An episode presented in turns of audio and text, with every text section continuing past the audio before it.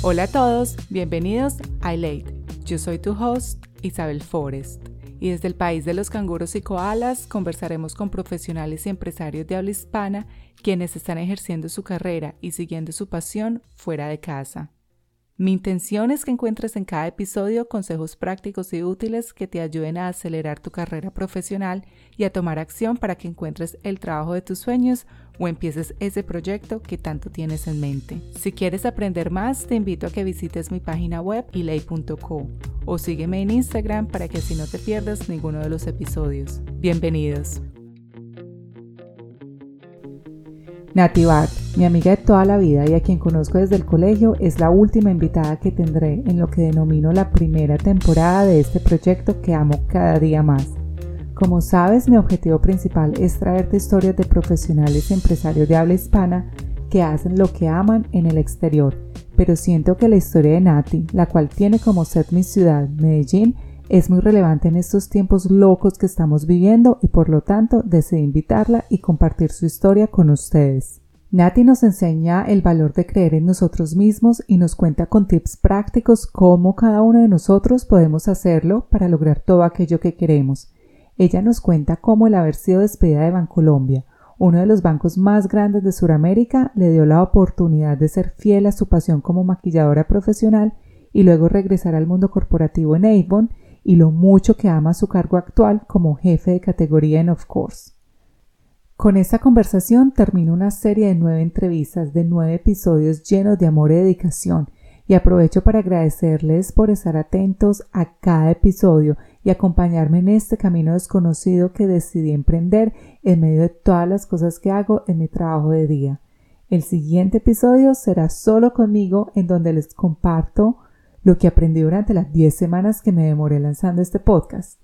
Y con este terminaré mi primera temporada de Light para tomarme un merecido descanso.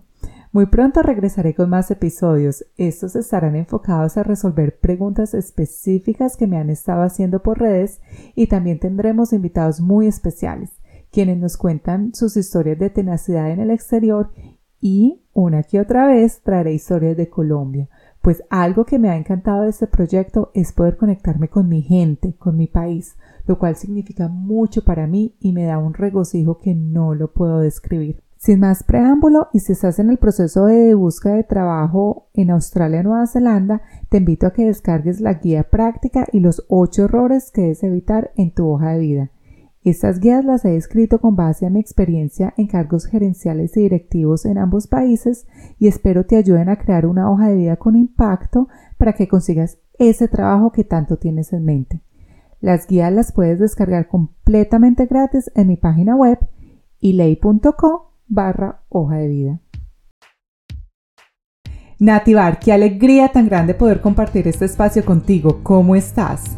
Hola Cris, no, qué felicidad de estar aquí en tu podcast. Soy una admiradora tuya, me encanta este proyecto, los he escuchado todos cada ocho días, no veo la hora en que publiques uno nuevo, me encantan todos los como los momentos que cuentan las historias, siempre quiero saber más. No, muchísimas gracias por la invitación, qué rico estar acá.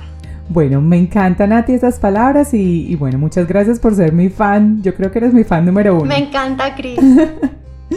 Tú eres una de mis amigas más queridas, nos conocemos desde el colegio y hemos compartido muchos momentos y ahora que he estado con el tema de este podcast, tú me has acompañado desde los primeros episodios, como lo acabas de decir, y en varias de las conversaciones que hemos tenido me has contado mucho de la realidad que está viviendo nuestro país, Colombia, en temas laborales y de empleo.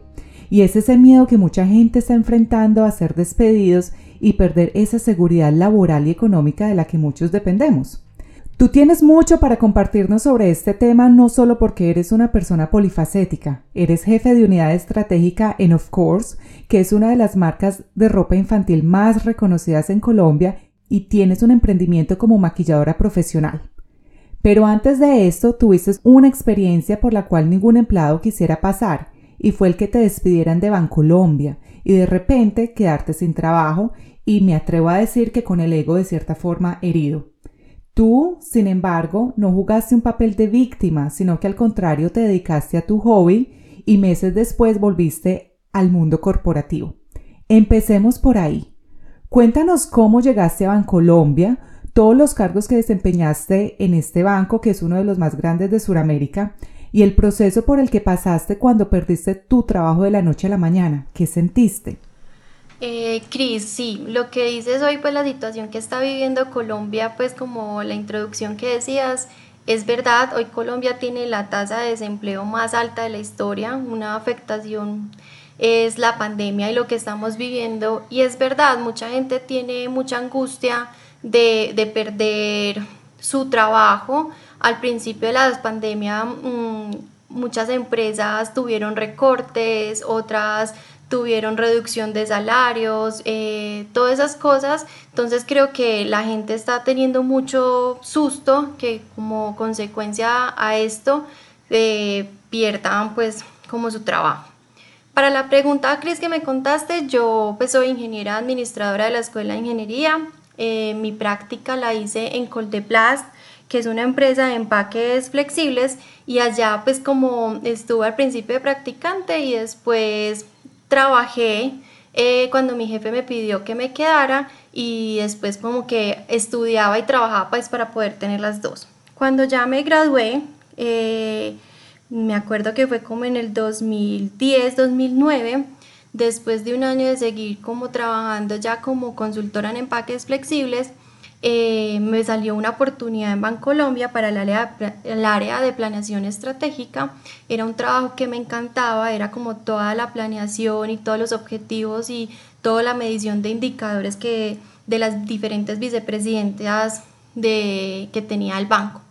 En su momento Bancolombia estaba en una reestructuración y debido a esa reestructuración pues mi área, eh, una parte desaparece y nos dicen que nos iban a reubicar, que buscáramos dónde. De ahí de planeación estratégica pasé a segmentos, que era un área que me encantaba, era toda la parte y toda la propuesta de valor para los clientes pymes, que son como las empresas más pequeñas de Colombia, y era como toda la propuesta de productos, de tasa, de todo. Después de ese, eh, por ascender, lo reconozco, eh, participé en un, en un proceso de selección que era de riesgo operacional, la verdad, el trabajo no era lo que me soñaba. Yo soy una persona muy creativa, soy muy muy pues muy numérica, pero el cargo era muy estadístico y la verdad no me sentía bien, no me sentía bien en ese trabajo. El área no era como donde yo me sintiera más identificada. Eh, hubo unos problemas con mi jefe, hubo otros problemas como con todos mis compañeros en que estábamos aburridos, unos renunciaron, otros se fueron para otras áreas y yo ya venía mal, yo venía, reconozco, venía mal, yo no me sentía que estaba dando mi 100% y un día mi jefe me llamó de la nada, Cris, me acuerdo exactamente el día, fue un jueves, eh, madrugué y todo, me acuerdo cómo estaba vestida a las 7 de la mañana eh, y recibí una, una citación muy rara once y media de la mañana de conversemos, creo que era el título de la reunión, yo ni me acuerdo. Le pregunté a, a ese momento a mi jefe, vení, contame de qué es la reunión, nunca obtuve respuesta. Lo más charro es que mi puesto quedaba en el 8C, pero me citaron como, di tú, como en el 12, o sea que tenía que atravesar todo el edificio. Cuando en su momento ella me dijo, Bancolombia da tu contrato por terminado, así, literal, sin una explicación, tienes media hora para salir. Esa media hora para salir, Cris, uno se siente como perdido. Aquí, ¿qué pasó? Sentí mucha angustia, una tristeza inmensa. Yo solo lloraba y le decía, ¿qué tengo que entregar? De mi trabajo, de los pendientes que tenía, de los trabajos que tenía que hacer. Y me decía, no tienes que entregar nada, tienes media hora para salir. Me cogió totalmente por pues de sorpresa, yo me acuerdo que salí llorando de, de, esa sala, llamé a mi papá y le dije, papi, me acaban de despedir y me dijo, ¿qué hay que hacer? Y yo le dije, no, no sé qué hay que hacer, estoy desubicada.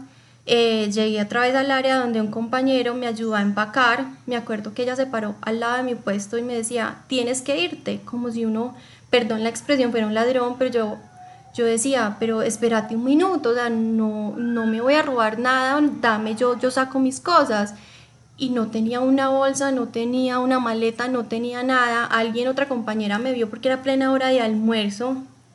me entregó todo, me dijo como mira esta bolsa, empaqué las cosas y solo me preocupaba porque cometí un error muy grave, es que una vez desde el computador de la oficina lo coge como, como personal y me preocupaban las fotos de mi maquillaje, tenía las fotos de, de, mi viaje de Nueva York y de todas las fotos yo le decía, pero déjame sacar las fotos de mi maquillaje y me decía, no, tienes que ir, tecnología te la, te la saca. Eh, me sentí triste, como te decía, una decepción, no entendía. Y ya, al otro día, pues como que ese día era desubicada, mm, no caía, uno no cae porque uno, uno nunca está preparado para, pues acá en Colombia decimos como ese baldado de agua. Entonces, fue así como me sentí, o sea, fue de sorpresa, fue algo muy raro. Tú antes de que ese episodio pasara, estuviste, te enfermaste un mes y el doctor te había enviado, pero esto fue antes de que te terminara el contrato en Bancolombia, tú habías pasado por un periodo de estrés muy alto y me contaste que estuviste un mes incapacitada por un estrés muy alto que tenías. Devolvámonos un poquito de, un poquito a los días o a los meses antes de que este despido ocurriera. ¿Qué estaba pasando en tu vida? Y por qué crees tú que de pronto te terminaron el contrato? Cris, mira, eh, cuando yo llegué al área, o sea, independientemente, yo pienso eso que aunque uno esté en una misma empresa, ¿cierto? Eh, uno, uno pasa a otra área y es como si fuera una empresa diferente, ¿cierto? Y cuando yo llegué a riesgos, era algo que yo nunca había hecho, eh, yo tenía una presión laboral muy alta porque yo no me sentía identificada y no sentía como un apoyo laboral eh, y me empecé a estresar. Llegaba todos los días llorando a mi casa y yo le decía a mi papá, yo no quiero seguir, esto no es lo mío. Yo sentía y yo sentía como que estaba en el lugar equivocado. Así, tenía una jefe que era muy dura, que o sea, era mi amiga en un momento, la vida fue mi amiga, pero cuando fue mi jefe y lo he hablado con, con mis terapeutas y de todo, un jefe muchas veces hace el trabajo también. Un jefe es un trabajo, a veces lo dicen así, es un refrán que dice así. Yo no sentía ese apoyo y yo empecé a enfermarme y me empezó a dar como una migraña, migraña muy fuerte, una migraña que yo sentía que se me iba a explotar la cabeza y empecé a ir donde los médicos y ellos empezaron a buscar y empezaron a buscar y me dijeron lo que usted tiene es un nivel de estrés altísimo todos los el, neurólogo me explicaba que es como si todos los músculos de, de, tu cabeza se comprimieran están tan cansados que el dolor no se quita. Y literalmente estuve como 8 o 10 días incapacitada en la clínica Las Américas con mi mamá me mandaban resonancias eh, me decían que tenía un diagnóstico de yo no sé qué, de un tumor o algo así, mil cosas, hasta que llegó un neurólogo y me dijo, usted lo que tiene es un nivel de estrés altísimo y lo que hicieron fue mandarme a, a descansar en mi casa, me mandaron literal a desestresarme y me decía, Bancolombia no se va a caer, la empresa no se va a caer, eh, lo que, pues no se va a caer la empresa, ¿cierto? Entonces, como no se va a caer la empresa, me mandaron a descansar. Sí. Entonces, cuando tú terminas ese periodo de incapacidad y regresas al banco, ¿cuánto tiempo pasó entre regresar al banco y el que te terminaran el contrato?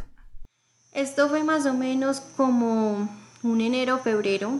Me incapacitaron entre, entre hospitalizada, mientras me hacían todos los exámenes y de todo, eh, un mes literal el médico me dijo, usted necesita descansar, usted está con un nivel de estrés altísimo, eh, la empresa no le va a pasar nada si usted falta porque uno se estresa horrible por estar pues como ausente un mes y me dijo, la empresa no se va a caer y efectivamente las empresas no se caen si uno no está, o sea, uno no, las empresas no dependen 100% de uno y ya.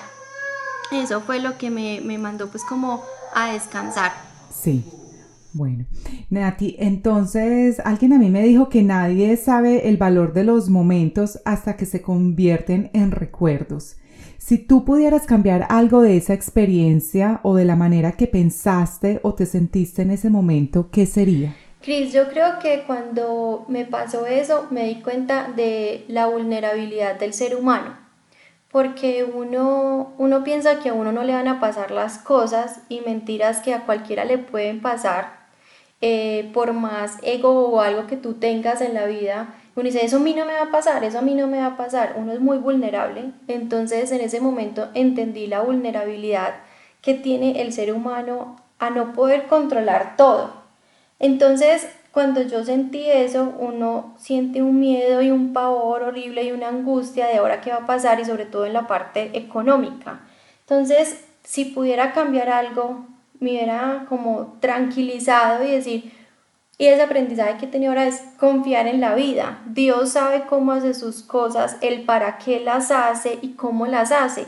Solo que tú en ese momento no lo entiendes, hoy lo vienes a entender cinco años después me ha gustado mucho hacer como toda esta labor, pues como, como este podcast, porque me revive y me doy cuenta que yo ya no hablo con ese dolor que lo podía hablar hace, hace un tiempo, ¿cierto? Que ese, ese dolorcito que le queda y uno ya no siente ese dolor ni esa tristeza. Entonces cambiaría eso, aceptarlo en su momento y decir, bueno, vamos para adelante. Y otra cosa, Cris, es que no era el momento de de que me despidieron, sino que hubiera cambiado algo, es que yo de pronto antes de irme para riesgos, yo sabía que no era un área que me gustara, que me matara, pero que a veces uno por querer ascender, uno puede aceptar cargos o cosas que no le gustan, ¿cierto? Entonces eh, cambiaría eso en mi vida como me hubiera quedado tranquila en segmentos, en el área del mercadeo, tener más paciencia, que era algo que me gustaba y no irme para otra parte. Es, es, que cuando yo llegué era algo muy estadístico y yo digo, pues que yo en la universidad perdí todas las estadísticas, pues no es mi fuerte, ¿cierto? Y uno no es bueno para todo, ¿cierto? Entonces cambiaría eso y confiar en la vida y en el tiempo, aunque suena muy cliché, el tiempo de Dios es perfecto y, y el para qué y entender eso, eso cambiaría. Esto que me acabas de decir, Nati, me responde parte de la siguiente pregunta que tenía y la pregunta la tenía dividida en dos. Una era en cuanto a lo que aprendiste en tu forma de pensar y bueno, creo que ya nos contaste que ahora vives más en el presente, dejas como que la vida te esté llevando, pero sigues planeando y aprendiendo de cada momento. Y la segunda parte de la pregunta es como de la parte práctica. ¿Qué cosas tienes como en tu kit de primeros auxilios que tú sepas puedes poner en acción si te llega a pasar de nuevo este evento? Pues mira, Cris, para complementar la pregunta de qué aprendí, yo creo que también hubo algo muy lindo que aprendí, es a ser fiel a mí misma, ¿cierto? Es saber que uno no puede estar en una parte que uno quiera si le paguen lo que sea, ¿cierto? Y yo cuando en ese proceso que uno dice que estuve desempleado, pero realmente no estuve desempleada porque estuve en mi maquillaje, ¿cierto? Yo me dediqué 100% a mi maquillaje y cuando yo decidí hacer, pues volver a una empresa, yo hice una lista de las empresas a las que me soñaba volver a trabajar. Entre esas estaban Avon y, y Hermeco, ¿cierto? Y que los dos, los dos, las, dos las dos últimas experiencias que he tenido ahí en, la, en empresas son en estas dos y es algo que me prometí a mí misma y me lo cumplo. O sea, no quiere decir que no me gustara la plata o que no me sintiera identificada con, con el banco, pero no me sentí identificada de pronto con el último cargo que viví, pues porque los otros sí me gustaban. Entonces, cuando tú me dices qué kit tengo, yo digo, bueno, no pensar que son las únicas empresas que existen, ¿cierto? Porque mucha gente se cierra y eso es algo que pasa en muchas empresas. Tú ves a las personas y cuántos ya acá, no, 30 años, 50 años, y yo, ¿no has tenido otra experiencia laboral? No, no he tenido más.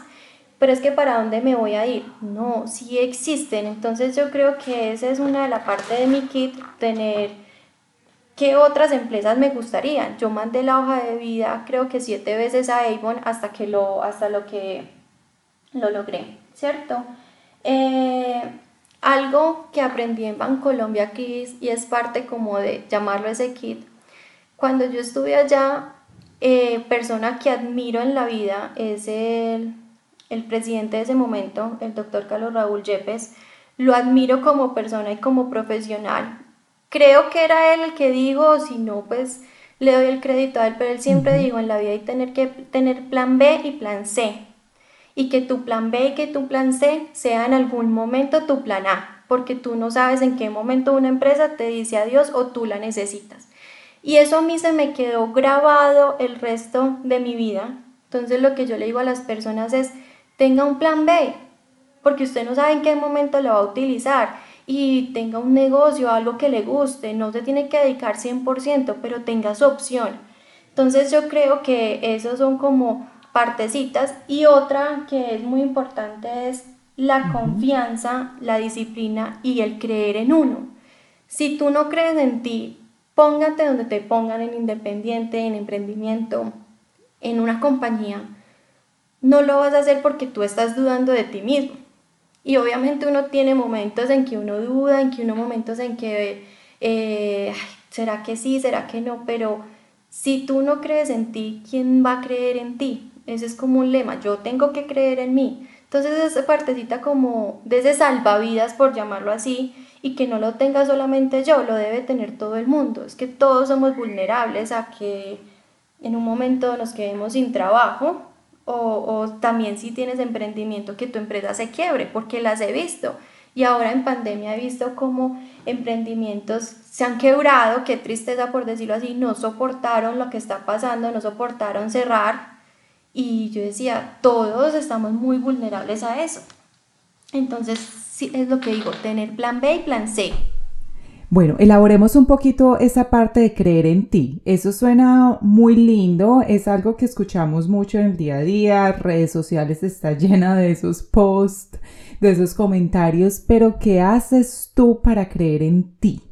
Y si nos pudieras dar como tres tips o tres consejos que tú hayas elaborado o que en los que trabajes en el día a día, para creer más en ti y cómo construiste esa confianza en ti de nuevo para poder aplicar a puestos a empresas muy buenas porque, bueno, venías de Bancolombia, pero seguiste en empresas también de mucho reconocimiento en Colombia, como son Avon y ahora Of Course.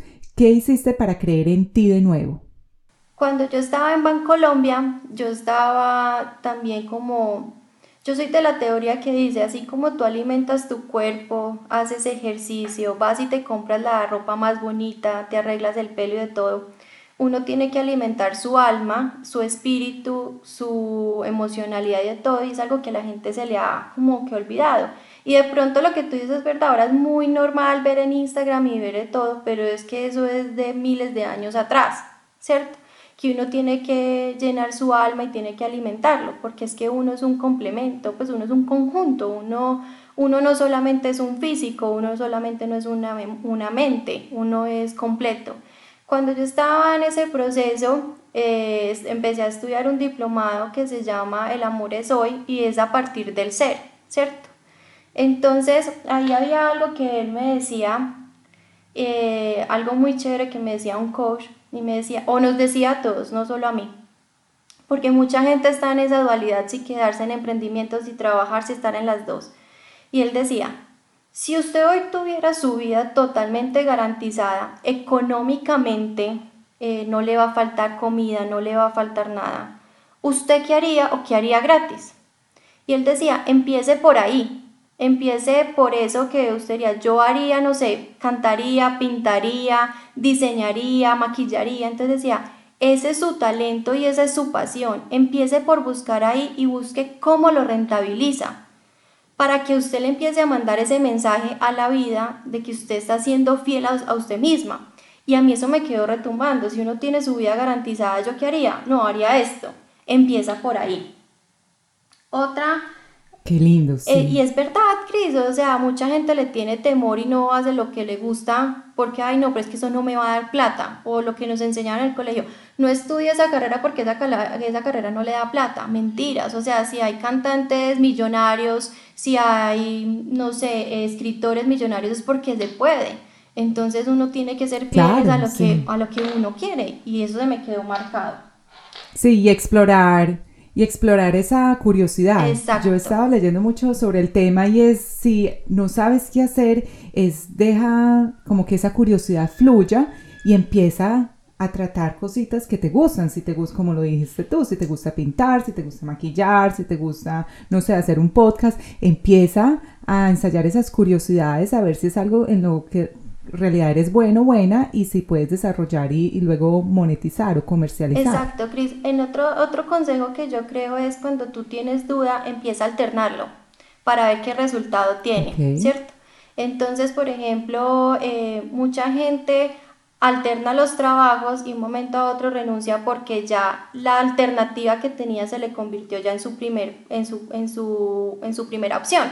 Entonces cuando uno tiene miedo uno debe empezar a alternar. Y otra cosa, Chris, cuando el de eh, los coach, porque fue un diplomado muy lindo, porque te confronta, o sea, no es que te da pasito, te confronta, tú qué quieres, tú para dónde vas no es el por qué, es el para qué. Uno siempre, pero ¿por qué me pasa eso? ¿Para qué me está pasando esto en la vida? Y uno empieza ahí a entender, me está pasando para esto, para aprender esto, para, entender esto, ¿cierto? Y él, me, y él nos decía a nosotros, primero para saber usted qué quiere en la vida, primero debe saber qué no quiere en la vida. Porque si usted hace un filtro de qué no quiere en su vida, cuando le llegue, usted va a desecharlo inmediatamente. Entonces, por ejemplo, yo hablaba con una amiga y me decía, pero es que yo no quiero volver a cumplir un horario, yo no quiero volver a tener un jefe. ¿Para qué te vas a meter en una empresa? Le decía yo. A no ser que vas a hacer pues como el presidente o algo que no tenga un jefe, pues, pero todos tenemos jefes de los jefes, ¿sí me entiendes? Entonces yo le decía, si tú entiendes primero qué es lo que no quieres, te da la oportunidad para entender qué es lo que quieres. Entonces ahí como empieza uno a creer en uno y decir, pero es que yo le estoy siendo fiel a mí misma, yo para qué me voy a meter en una empresa que no me guste. Yo vibro con of course, yo soy feliz con of course. O sea, yo, yo veo una colección y yo me siento como en otro planeta, yo, yo disfruto. Eso no quiere decir que el trabajo todos los días sea de colores. Hay momentos difíciles como todos los, en todas las empresas, pero tú tienes que disfrutar y tienes que levantarte feliz y saber que voy a ir a trabajar, voy a ir a hacer esto porque ese es tu día a día y tú te gastas cuánto tiempo en una empresa, ocho horas como mínimo. Entonces, eso es como lo importante para uno empezar a creer. Qué bien, Nati. Bueno, ahora hablemos de tu emprendimiento como maquilladora, pues tengo que aclarar que no eres empírica. Si bien tienes esa habilidad innata en ti, de la cual soy testigo porque lo compartíamos muchos momentos creativos en cuanto a peinarnos y maquillarnos en el colegio. Estudiaste maquillaje en una de las academias más reconocidas en Colombia y también estudiaste en Nueva York. Cuéntanos cómo empezaste en este mundo y cómo manejas el balance entre ser jefe y ser emprendedora. Cris, mira, la historia del maquillaje es muy linda, a mí me encanta porque es una algo que vuelvo a lo mismo, es ser fiel a uno mismo. Cuando yo estaba chiquita o cuando mi mamá, las amigas le iban a visitar, yo les enredaba el cepillo en el pelo. O sea, yo me acuerdo de una amiga de ella que tenía el pelo larguísimo mono y ella me decía, peíname. Yo era feliz peinándole, yo cogía el cepillo y la peinaba. Chiquita llegaba trasquilada al colegio porque me motilaba yo misma, ¿cierto? Y me acuerdo cuando estaba contigo en 11 en el colegio que nos hacíamos rayitos, en, la, en la universidad también le hacía rayitos a mis amigas, siempre es algo que me ha encantado y es una pasión que tengo y me puedo quedar horas viendo un video de YouTube cómo motilan, cómo maquillan, de todo. Una vez me acuerdo que tenía un matrimonio y la persona que me estaba maquillando, que es muy amiga mía y que se convirtió en mi profesora, yo le decía, Lili, enséñame a maquillar. Y me decía, Nati, pero es que yo no te puedo certificar y es muy importante en el maquillaje porque es algo que está relacionado con, pues, como con la salud, por la seguridad que uno debe tener. Eh, yo no te puedo certificar, pero montaron una academia nueva y yo, ¿cómo así? Porque lastimosamente, Cris, en, en, Colombia o en Medellín en ese entonces, cuando nosotros estábamos en 11 que queríamos ser peluqueras, era una carrera de bajo perfil, por decirlo así, que pesar. Y ahora pues ya es una de las carreras más pro que una persona puede estudiar. Yo fui a averiguar y era Makeup Academy, una academia espectacular con todo. Y yo decía, no, pero es que fijo, el horario no me da. Cuando me dijo, no, el horario es de 6 a 9 de la noche, de lunes a jueves. Y yo dije, me da perfecto. En ese momento tenía otro jefe en Bancolombia y le fui y le dije, Oscar, ¿me vas a dejar ir a estudiar? Yo te pago las horas en el almuerzo porque tengo que salir temprano porque los tacos del Medellín son horribles. Y me dijo, de una, yo te apoyo. Cris, yo empecé con una maletica, me acuerdo, con una sombra, con una base, pues empieza uno chiquitico, ¿cierto? Y me pegué una engomada, que ahí fue cuando empecé a diseñar la primera. He tenido tres diseños como de marca, pues como de logo, ¿cierto? Empecé y empecé con una goma y yo, ¿será que sí me van a salir ¿qué clientas y todo? Y eso es el voz a voz. El voz a voz es el que te mueve y el que te genera ese trabajo y ese dinamismo.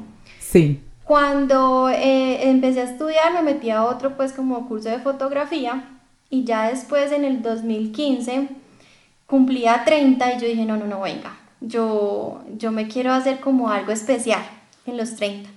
Y empecé a buscar academias alrededor, pues como, como cuál eran las más, pues como las más chéveres, que me diera el tiempo de vacaciones y encontré un curso intensivo en Nueva York, en Make Up Forever. Yo mandé todo y me dijeron, pero es que tenés que como darle una evidencia que tenía conocimientos de maquillaje. Y eso hice. Yo mandé como todos los certificados de acá y me dijeron, listo, te esperamos. Cris, literal fue hace 5 años, me fui el 2 de octubre, mi cumpleaños es el 7 y yo pasé el cumpleaños en la academia estudiando en Nueva York. Para mí es una de las cosas más felices porque pues yo decía, Nueva York es como Disney del maquillaje, en cada esquina hay una tienda de maquillaje o es los maquilladores más tesos, las películas, de todo. Y ahí empecé como toda la formación, pues como que el curso. Después de eso hice una especialización en novias, esa sí la hice acá en Medellín porque quería, pues quería maquillar novias y es un maquillaje pues como yo siento que es el día más importante de alguien y obviamente se lo tengo, tengo que tener el compromiso. ¿cierto? Y hice eso y ya después lo que he hecho es como muy, muy dedicada a hacer como perfeccionamientos con personas pues como maquilladoras muy tesas y que te, y que te digan te estás equivocando en esto o hacerlo de esta manera o te enseño esta técnica en vez de hacer cursos. Entonces así fue como empecé con el maquillaje y ya se volvió algo pues como de cada ocho días, por decirlo así. Bueno, ¿y quién ha sido la persona más famosa? Bueno, me decías. Te interrumpo, Ainati. ¿Quién ha sido la persona más famosa que has maquillado y tienes alguna anécdota que valga la pena contar? Cris, sí, para mí la persona más famosa, pues fuera que uno maquillaba a veces mm, modelos y de todo, es Geraldine Civic, que es la actriz que ella es de Argentina, pero vive en Colombia. Eh, cuando salí de en Colombia me dijeron que si quería maquillar en una película, yo me quedé como, una película, sí, van a filmar una película 100% colombiana, pues antioqueña, pues la filmaron toda acá. Y obviamente para Geraldine necesitan como una maquilladora profesional. Entonces yo era la maquilladora de, de Geraldine. Para mí eso ha sido una súper anécdota porque maquillar para una película es muy diferente por la continuidad que tú le tienes que dar al maquillaje.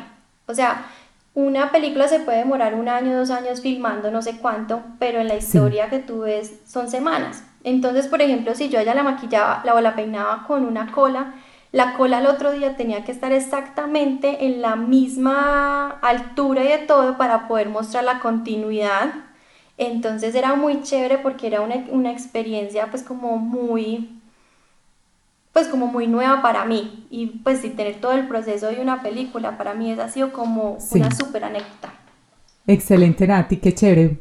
Y otra anécdota, ¿crees que tuve fue muy charra porque la primera vez que maquillé a una novia no le servía el vestido y yo soy de las que me meto debajo del vestido a ponérselo y yo pensé que se me había hinchado, yo le puse el ventilador y yo dije, esta pelada se me hinchó y pues el calor y yo le, y pues yo intentaba, resulta que ella estaba en embarazo y no le había dicho a nadie y tenía un vestido súper ceñido y, yo decía, y yo decía, pues me marcó como que yo qué hago aquí, yo le ponía ventilador y yo decía, no sé, estaba hinchada y pues es como que anécdotas que te pasan cada ocho días y, y, son muy chéveres. Todo el mundo te cuenta la historia. Yo soy súper cotorra, lo dijo así.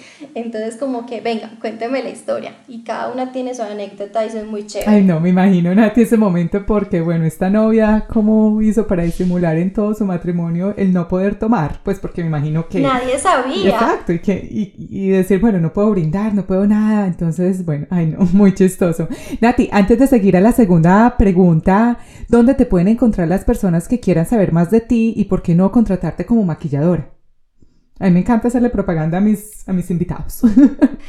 Cris, a mí me encanta y yo también soy como tú porque yo digo que en este momento todos necesitamos apoyarnos y un post o, un, o decir algo es gratis. Es lo, que nos, es lo mínimo que podemos hacer entre todos en este momento, ¿cierto? Porque todos en este momento estamos sobreviviendo a esto. ¿Dónde me pueden encontrar Cris y todas las fotos? Yo tengo todo montado en Instagram, lo, lo tengo ahí, arroba Natalia Bart, rayita abajo makeup, eh, siempre ha sido el mismo Instagram, ahí es donde pueden encontrar todo mi, teléfono, mi correo, eh, todas las fotos. Listo, entonces yo voy a dejar ese link en, eh, en, la descripción de este episodio, puesto que tu apellido es diferente, porque bueno, tú eres, tienes nacionalidad alemana, entonces ese Bart, como Bart Simpson, es de, es de, tiene raíces alemanas. Total. Nati, una disyuntiva que yo siempre he tenido es la de ser ejecutiva y empresaria. Creo que las dos recibimos una formación en donde nos inculcaron más el emprendimiento, pues tú eres ingeniera administradora de la Escuela de Ingenieros de Antioquia, como lo mencionaste, y bueno, como tú sabes, yo estudié administración en EAFIT y ambas universidades son con un enfoque muy de emprendimiento y de ser nuestros propios jefes.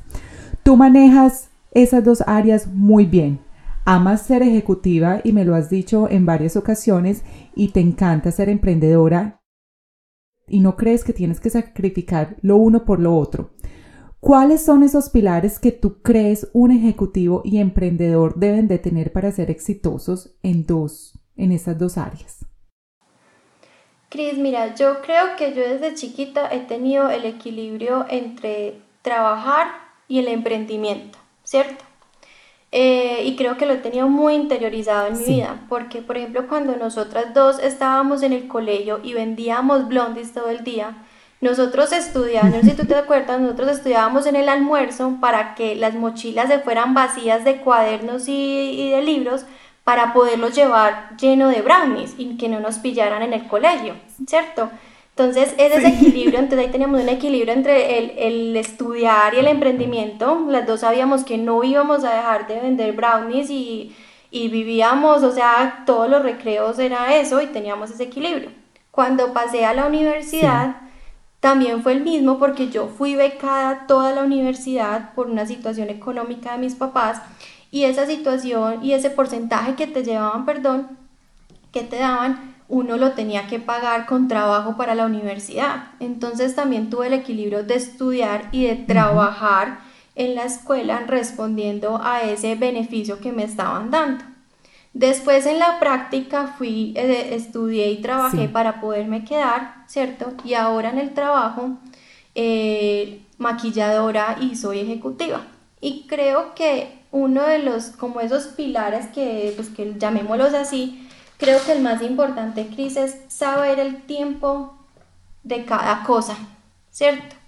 O sea, mm, cuando yo estaba en Bancolombia y yo decía, voy a maquillar por las tardes un martes o un miércoles después, y yo decía, no venga, el, el tráfico me está matando, yo no llego, no estoy descansando y decía, yo no puedo hacer todo todo el día porque estoy dejando otras cosas. Entonces es tener muy claro en qué momento de la semana o del día tú haces tu emprendimiento. Entonces yo tengo muy claro que de lunes a viernes yo soy jefe o yo trabajo en la empresa en la que esté, ¿cierto? Porque tú sabes a qué horas arranca, pero no sabes a qué hora se te termina una, una reunión, ¿cierto? Y uno no quiere quedarle mal a alguien. Entonces yo tengo muy claro eso. Y si me llaman y me dicen, yo lo que hago es venga, eh, yo te aconsejo, te recomiendo a alguien.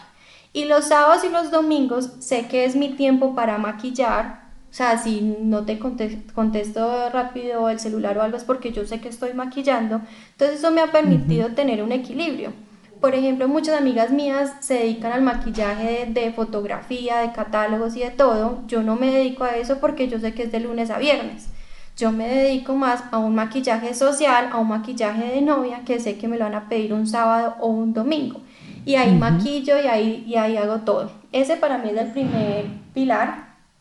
El segundo, eh, disciplina, constancia y responsabilidad, Cris. Yo soy una persona muy disciplinada, muy constante y sobre todo responsable.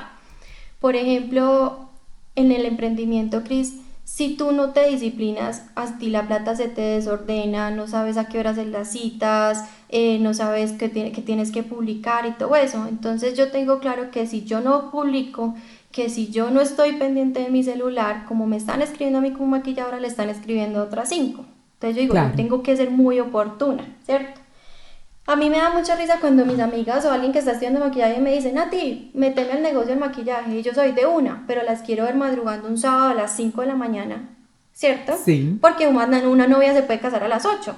O sea, es un desayuno. Las quiero ver o las quiero ver sacrificando un domingo festivo.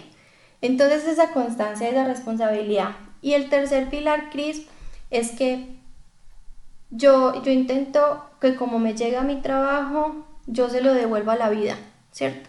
Para mí ese es como un, pilar muy, como muy de emprendimiento y es como muy desde el ser. Si yo no puedo, yo se lo doy a otra compañera. Yo no me quedo callada y digo, no, yo no puedo. Yo simplemente recomiendo a alguien de mi confianza, ¿cierto? Eh, o lo que intento es, si me sale un maquillaje y tengo que maquillar a cinco personas, yo en vez de decir, no, no ven y me da solamente para dos, no, yo te consigo el equipo y yo me encargo de conseguir el equipo, es decir, nos vamos tres maquilladoras para hacerlo, porque uno es un recurso limitado, o sea, por más que yo le enseñe a alguien, alguien no va a maquillar como yo. Entonces, para mí es eso y como generar y pensar que el trabajo es infinito y que para todas hay. Para todas hay eh, novias, para todas hay maquillaje social, eso se dispara y entre todas somos un grupito, obviamente personas que yo conozca su trabajo y que yo esté segura que estoy recomendando su trabajo. Yo tengo mi, mi, equipo, para mí, yo sé, yo tengo dos personas con las que maquillo y peino, una es Eliprisco y otra es Cata López, que yo sé que si yo les digo maquillemos en la luna, ellas se van conmigo para la luna, ¿cierto? Entonces yo digo, como entre todas nos apoyamos y nos ayudamos, entonces para mí esos son como los tres pilares de maquillaje y de trabajar en empresa. Excelente, Nati. Entonces yo aquí hice como un resumen de esos tres pilares y uno es la estructura y planeación ser muy responsable y oportuna para no perderte ninguna oportunidad en cuanto a, negocios y también tener una mentalidad de abundancia y que hay trabajo para todas y tener un equipo que te soporte y te ayude en tu emprendimiento porque no todo lo tienes que hacer tú sola. Entonces esos consejos me parecen súper claves. Nati, para entrar en la recta final de esta conversación, quiero que hablemos de los diplomados en programación neurolingüística que tienes y bueno, ya nos mencionaste un poco que estuviste en este curso. Cuéntanos brevemente qué es la PNL, por qué los estudiaste y qué efecto han tenido en ti, en tu forma de ser y en tu forma de interactuar con la vida como el cuerpo y todo necesita una alimentación y haces ejercicio y de todo, para mí también el ser necesita una alimentación y necesita crecer, ¿cierto? Entonces, a mí me encanta, a mí me encanta leer sobre eso eh, y empecé pues como a buscar cosas diferentes eh, que me conectaran un poquito con más conmigo, porque yo a veces siento que me enchuquiceo alguna cosa porque uno el día a día se lo consume, el estrés, la angustia, yo a veces soy muy estresada, yo soy a veces muy brava, muy, muy mala clase, por decirlo así, ¿cierto? Entonces yo dije, yo quiero algo que me conecte conmigo y encontré el diplomado del amor es hoy que te conecta con el ser. Es hermoso ese diplomado, es de un par de esposos de Luis Carlos Barboto y Beatriz Ferrer de Barboto, que ellos cuentan como el ser, como esa integridad, ¿cierto?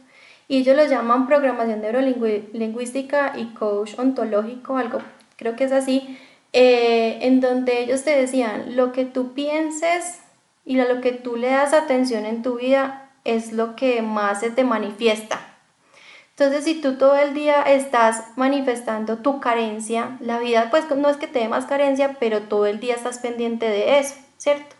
Entonces, como esa calidad de pensamientos que tú tienes que tener para poder que, y esas creencias que tú tienes que te limitan en la vida. Entonces, si uno tiene como esas, esa programación y uno hablarse bonito, de uno decirse cosas eh, todo el día, chéveres y de todo, eso también la vida te cambia y de ser agradecido. Es muy importante uno agradecer y uno enfocarse en qué tiene para agradecer. O sea, en este momento en la pandemia todos podríamos decir, no, pero es que qué rico estar en una finca y qué bueno para los que tienen finca, playa y piscina. Pero yo decía, estoy con mis papás, tengo comida, tengo un techo, tengo todo, ¿cierto? Hay gente que en este momento no está teniendo nada. Entonces es enfocarse en eso, entonces ese, ese diplomado yo, Yo en estos días leí algo muy chévere y es que uno tiene que ser ese tipo de persona con el que te, te quisieras encontrar. O sea, uno debe ser el tipo de jefe con el que uno quisiera tener. Uno debe ser el esposo que uno quisiera tener, ¿cierto? Y o sea, no es que uno pretenda moldear a la persona, pero uno decir si estoy dando mi mejor versión.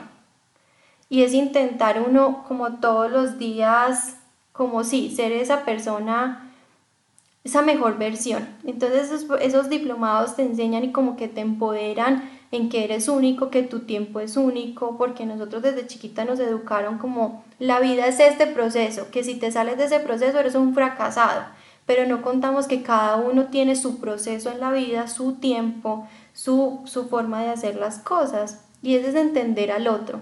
Por ejemplo, yo soy de las que intento ni juzgar ni hacer bullying porque yo no sé por la situación en la que está pasando el otro, no sé mis palabras cómo lo pueden herir. Entonces, a veces hacen bullying y yo intento quedarme callada, obviamente una vez también hacen, lo reconozco, pero intento quedarme callada porque uno no sabe el otro por qué situación está pasando, qué está sintiendo o cualquier cosa y uno cómo puede herir con sus palabras o con sus actos. Entonces, entender ese ser. Y lo que me decías, Cris, qué efecto ha tenido en mí, mm, yo creo que todo el positivo. Siempre digo que uno necesita también ayuda para uno estar tranquilo y para calmar la mente. La mente va a mil. Y una vez necesita esos momentos de meditación. Yo tengo una frase que dice, calma en el alma, entender que todo es un proceso, que por más que queramos cambiar las situaciones, a veces no las podemos cambiar, no las podemos controlar y simplemente es aceptarla y seguir. Nati, ahora ya para terminar, cuéntanos cómo te sientes ya que eres jefe de categoría en Of Course y bueno, estás en un cargo que te apasiona y te hace vibrar. ¿Cómo, cómo eres tú en el día a día como ejecutiva? Yo soy feliz porque yo estoy combinando dos cosas porque yo siempre quise estudiar diseño de modas, ¿cierto? Y en este momento a mí me encanta el diseño y creo que lo combino eh, todos los días, o sea, porque tengo la parte matemática que me da la ingeniería. Yo siempre eché cantaletas sobre la ingeniería y nunca entendí por qué tenía que ver química en la universidad, pero hoy entiendo que la matemática te da un razonamiento que no te da nada en la vida, te da una estructura mental y de todo por más que hubiera peleado. Y ahora en Of Course combino esas cosas y es muy chévere y me siento muy feliz porque yo me siento con, con las diseñadoras de mi categoría y yo también disfruto y opino y digo, ¿y qué tal si le ponemos este moñito? ¿Y qué pasa si le ponemos este color? ¿Qué pasa si hacemos esto? Y ellas me escuchan y me dicen, Nati, o sea, estás disparando. Y yo no, es que yo no soy diseñadora, ¿cierto? Pero opino.